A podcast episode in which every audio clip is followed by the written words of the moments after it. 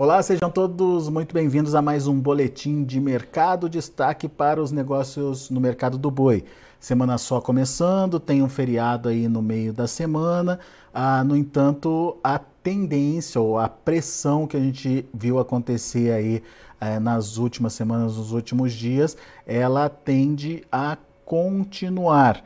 Ah, um dos argumentos importantes da gente entender é o que está acontecendo com a precificação da carne, principalmente no mercado internacional. A gente vai comentar sobre todos os aspectos de formação de preços aí da carne bovina e, consequentemente, como isso é, acontece, uh, é repassado aí para a arroba do boi. E quem nos ajuda nesse entendimento é o meu amigo Fernando Henrique Iglesias, analista de, lá da Safras e Mercado.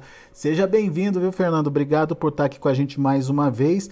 A semana começa, uma semana com feriado aí no meio, com que cara, hein, Fernando? Começo de mês chegando também. Será que podemos ver algum tipo de mudança no cenário, Fernando?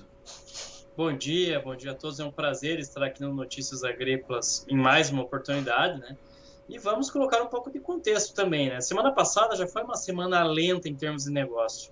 É, nós tínhamos os frigoríficos tentar comprar cada vez a níveis mais baixos, baixando o preço da arroba, chegaram a tentar compras em São Paulo ali para animais padrão China 275 por arroba.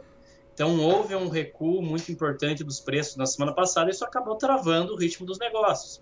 Tem também as questões eleitorais, os, os pecuaristas, muitos produtores rurais e pecuaristas acabaram optando por segurar um pouquinho, né, dar tirar um pouco o pé das negociações, aguardar o que ia acontecer na disputa presidencial, uma disputa extremamente importante, né, como todos nós podemos imaginar. E isso acabou deixando o mercado muito menos fluido. Percebemos que as negociações aconteceram de uma maneira, num ritmo muito lento, tanto que as escalas de abate acabaram apertando um pouquinho. Mas isso não necessariamente implica numa recuperação dos preços da roupa no curto prazo. É muito importante nós colocarmos isso aqui. A indústria ainda tem algumas questões, avalia algumas questões muito importantes, e por conta disso, principalmente na conta da exportação, nós não vemos uma perspectiva de altas muito agressivas no preço do boi gordo por enquanto. Vamos entender por quê, Fernando. É, uma, uma pressão se intensificou com uma queda de braços aí que está acontecendo, principalmente com a China, certo? Sim. É, basicamente, isso tem muito a ver com a política monetária que a China tem adotado em 2022. É, as principais economias do mundo, economias maduras, emergentes, todas elas têm como prioridade o combate à inflação. Então, elas estão subindo taxa básica de juros. Estados Unidos está fazendo isso, União Europeia, Reino Unido, Austrália, aqui na América do Sul também, Brasil, enfim, todos os países, todas as economias estão fazendo isso, com exceção da China. A China está tentando reaquecer sua atividade econômica e, para isso, ela está cortando juros. Cortando os juros, ela estimula o crédito, ela vai, vai ter exportações mais robustas, vai conseguir fortalecer as exportações delas no mercado internacional. O ônus dessa estratégia, primeiro, é a fuga de capitais. Os capitais saem do mercado chinês com destino a outros, outros países com juros mais altos, principalmente o mercado norte-americano. E por conta disso, o que também acontece é um encarecimento das importações. A China tem mais dificuldade em importar. Então hoje o yuan está a mais ou menos 7 yuans para 1 dólar, chegou a 7,30 na semana passada, e isso acaba desmotivando a importação. Nesse processo que aconteceu a partir do segundo semestre, nós notamos que os importadores chineses passaram a renegociar os contratos de uma maneira mais agressiva, passaram a reduzir preços em dólar para que essas importações não chegassem tão caras dentro da China. Estão tentando melhorar os preços aí de importação. E foi, foi uma pressão intensa, né, Fernando? Você estava me contando do pico de preço pago pela China até o que está se é, querendo comprar hoje. É uma diferença de 3 mil dólares, é isso? Conta pra gente como é que é essa diferença aí. Sim, exatamente. Até na nossa última entrevista que eu fiz com a Letícia, eu comentava isso com ela. A gente chegou ao pico do preço do de dólar pago pela China, passou de 7.500 dólares a tonelada. Hoje, os importadores chineses estão se propondo a pagar 4.500, em média. Isso mexe, isso mexe não só com o preço é, da carne para a China, mas com o preço da carne é, brasileira no mercado internacional, independente do local, né? Do, independente do comprador, né? Sim, o que acontece é que a China tem uma, um peso muito grande sobre o setor carnes. Não é nem só sobre o mercado de carne bovina, é sobre os outros mercados também. Ela é, grande, é a grande força consumidora ao redor do mundo. Então, quando, quando ela toma esse tipo de decisão, acaba influenciando nas decisões dos demais importadores. É natural que isso aconteça. E não, isso não só no mercado de carnes. Tá? Tem outros mercados em que a China é muito forte, muito potente e tem esse mesmo tipo de decisão toma esse tipo, mesmo tipo de medida e causa impacto nesse mercado. Complexo soja, minério de ferro, algodão, são todos produtos que a China tem uma dominância muito grande no mercado internacional. Tanto que para equilibrar as, o fluxo de importação e exportação, o governo chinês já autorizou os bancos a negociar dólar tanto no mercado offshore quanto no mercado onshore para tentar segurar um pouquinho esse processo de desvalorização da moeda, porque isso acaba também atrapalhando a atividade econômica na China pela essa necessidade de compra que ela tem, essa necessidade de importar todo tipo de commodity. Então, já estão atuando para dar para conter esse processo de desvalorização. É, é, explica para a gente, conta para a gente como esse, esse processo de desvalorização da carne no mercado internacional afetou também os outros países, né, em relação à carne brasileira. Como é que está essa média de preços hoje, Fernando? Bom, o pico que nós tivemos para os demais importadores de carne bovina foi mais de 6.500 dólares por tonelada, tá? Quando a gente pega a média dos outros importadores, ela dava uma média de 6.500. E agora, é, dados de setembro, né, é, tá dando aí 5.500, 5.600 dólares a tonelada. Não entraram ainda nessa conta, isso aqui é dado oficial do CSEX, tá? É dado oficial já com vendas já computadas do mês de setembro. E a gente precisa ser mencionado o seguinte: quando os números chegam ali nos relatórios do CSEX, já são vendas totalmente finalizadas, já é operação financeira completa. Uhum. Basicamente, nós estamos vendo, vendo vendas que aconteceram há 40, 50 dias atrás. Então, já são vendas mais antigas. O retrato dessa queda dos preços em dólar que nós estamos observando agora no mercado vão estar presentes ali nos relatórios do CSEX de dezembro. Tá?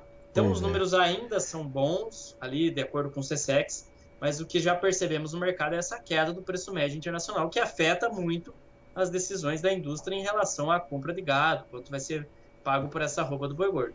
E para ajudar, né, sendo irônico aqui com a, com a expressão, uh, o dólar hoje está caindo. Um dia após a eleição, uh, o mercado parece que está concordando aí com a eleição do, do Lula, Fernando. Como é que a gente pode entender essa movimentação do dólar? Bom, é, tem que colocar também outros aspectos importantes. Pode ter volatilidade daqui até o início do novo governo. Temos que pensar o seguinte: é, tem todas as decisões em torno dos ministérios, da equipe econômica que precisa ser definida, qual vai ser o plano em relação ao regime fiscal, qual vai ser o plano em torno da política monetária. É, então, tem muitas questões ainda a serem resolvidas então, até o início do governo vai ter muita volatilidade ainda, mas agora o câmbio está operando a 5,20, 5,22,40 agora, e isso vai, isso remove um pouco da competitividade dos produtos brasileiros no mercado internacional. É, isso tem esse processo de valorização cambial enfraquece a exportação lá fora. É, agora, se o real operar de uma maneira mais desvalorizada, 5,50, 5,60, aí teria espaço sim para a indústria pagar mais para essa roupa do, do boi gordo melhoraria essa conta de exportação e ofereceria aí uma perspectiva de altas mais robustas no preço no, do boi daqui até o final do ano. O fato é que do jeito que está, nesse momento, uh, as contas para exportação dos frigoríficos uh, não, são, não são interessantes, digamos assim. O que, que pode acontecer, Fernando? Bom, para o mercado do boi se recuperar, o primeiro aspecto que a gente precisa colocar é que há uma, vai haver uma dependência maior do mercado interno do que em momentos anteriores. Em muitos momentos, nos últimos dois anos e meio, o movimento de alta do boi gordo estava muito centrado nas exportações, no fluxo exportador, nas vendas destinadas à China, na alta do preço médio internacional da carne bovina. Nesse final de 2022, não. Para a arroba do boi gordo se recuperar, haverá uma maior dependência do mercado doméstico, uma boa demanda por carnes nesse final do ano. Isso vai ser um fator fundamental para que haja alguma recuperação dos preços da arroba. Só não dá para esperar altas muito agressivas como nós vimos em anos anteriores. É muito difícil imaginar uma arroba do boi gordo atingindo as máximas que nós já observamos, por exemplo, no primeiro semestre desse ano. Então parece pouco provável que isso aconteça. Até porque, é. apesar de um aumento da demanda interna, é, existe essa possibilidade de migração também dessa carne que iria para exportação de acabar abastecendo o mercado, não? É, exatamente. Temos que lembrar também agora de um outro aspecto que pode ser importante nessa recuperação dos preços, que agora começa a aparecer um pouco mais, né, já vai daqui algumas semanas, começa a aparecer um pouco mais oferta de animais de pasto, e animal de pasto com a pastagem Sim. tendo condição, melhora a capacidade de retenção. É muito diferente do que a gente tem em relação a animais confinados. Animal confinado é aquele boi com prazo de validade, e cada dia a mais desse animal no confinamento é um dia a mais de custo, é um dia a mais de diária do boitel, é um dia a mais em que a margem do confinador está sendo corroída por essa decisão da manutenção do animal. Agora, quando se trata de animal de pasto, a capacidade de retenção é muito maior, e isso oferece uma um maior poder de barganha ao pecuarista. Então, esse é um elemento também que vai ser importante numa potencial recuperação dos preços do boi nesse final de ano. Administração da oferta, da entrada dessa oferta e uh, o consumo interno. O que, que, você acha do consumo interno? Ele vai acontecer finalmente? A gente está esperando isso desde agosto, Fernando. É, a, as variáveis estão na mesa. Existe uma, uma boa direção em relação ao consumo de produtos básicos. Temos o Auxílio Brasil, temos valores aí de uma bolsa de auxílio aos motoristas de caminhão. Até pouco tempo tinha um crédito consignado que era destinado é, a pessoas que tinham acesso a esse Auxílio Brasil. Tudo isso é dinheiro circulando na economia que é, estimula o consumo de produtos básicos, lógico. É, e também nós temos que pontuar que houve alguma queda dos preços da carne bovina, é, até mesmo no varejo nas últimas semanas, e isso melhorou um pouco a competitividade da carne bovina na comparação com o frango e com os cortes do suíno. Então, isso também ajuda a essa demanda. Temos festas de final do ano, Copa do Mundo, tudo isso são fatores que nos levam a crer em uma boa demanda por carne bovina nesse último bimestre.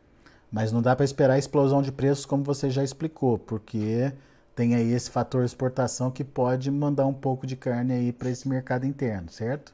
Sim, vai oferecer uma maior disponibilidade de carne bovina aqui no mercado doméstico e isso por si só é um fator que vai acabar segurando os preços, segura essa expectativa de alta dos preços da roupa. Muito bem. Só para a gente entender um pouquinho essa demanda interna. O começo de mês está chegando, uh, tem perspectiva de melhora de preços da carne no atacado? Primeira quinzena de mês, sim, vai ser uma primeira quinzena do mês positiva em termos de preço da carne. É, vai ter a entrada dos salários agora na economia, e como eu mencionei, como os últimos dias foram de fluxo muito lento de negócios, essa semana em especial tem um feriado que, que vai quebrar o ritmo das negociações mais uma vez. Então, tudo isso nos leva a crer que vai dar uma boa enxugada nos estoques da indústria e isso vai permitir altas do preço da carne no atacado. Talvez isso também já seja um, um ponto de virada importante para a roupa do boi gordo aqui no mercado físico. Talvez seja um momento em que haja espaço para alguma recuperação dos preços. Vamos aguardar aí como que vai se comportar esse preço da carne nos próximos dias, mas o viés é de alta sim, é positivo nesse momento. Muito bom. Fernando Henrique Iglesias, meu amigo, obrigado mais uma vez pela sua participação conosco aqui no Notícias Agrícolas. Sempre bom te ouvir, volte sempre. Eu que agradeço a participação, uma ótima semana a todos e até a próxima. Valeu, Fernando, até a próxima. Tá aí Fernando Henrique Iglesias, Safras e Mercado aqui com a gente no Notícias Agrícolas.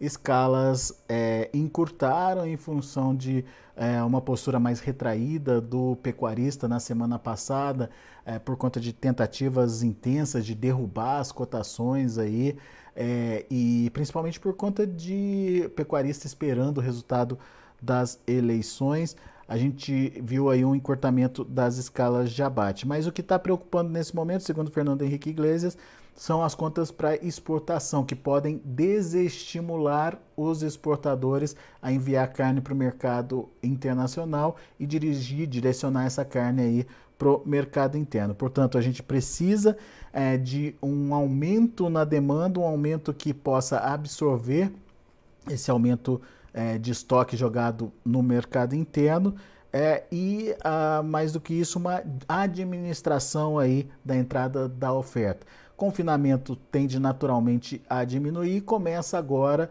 a entrar na jogada, entrar para conta também ah, o gado de pasto, ou seja, aquele gado que o produtor tem mais poder de retenção, mais poder de negociação sobre ele. Então, temos alguns fatores positivos, pesando positivamente aí para os preços, mas como lembrou o Fernando Henrique Iglesias, não dá para esperar a explosão das cotações não. No mínimo, uma sustentação dos atuais patamares com leves correções podendo acontecer a partir de agora. Vamos ficar de olho nessa possibilidade de mudança aí do cenário.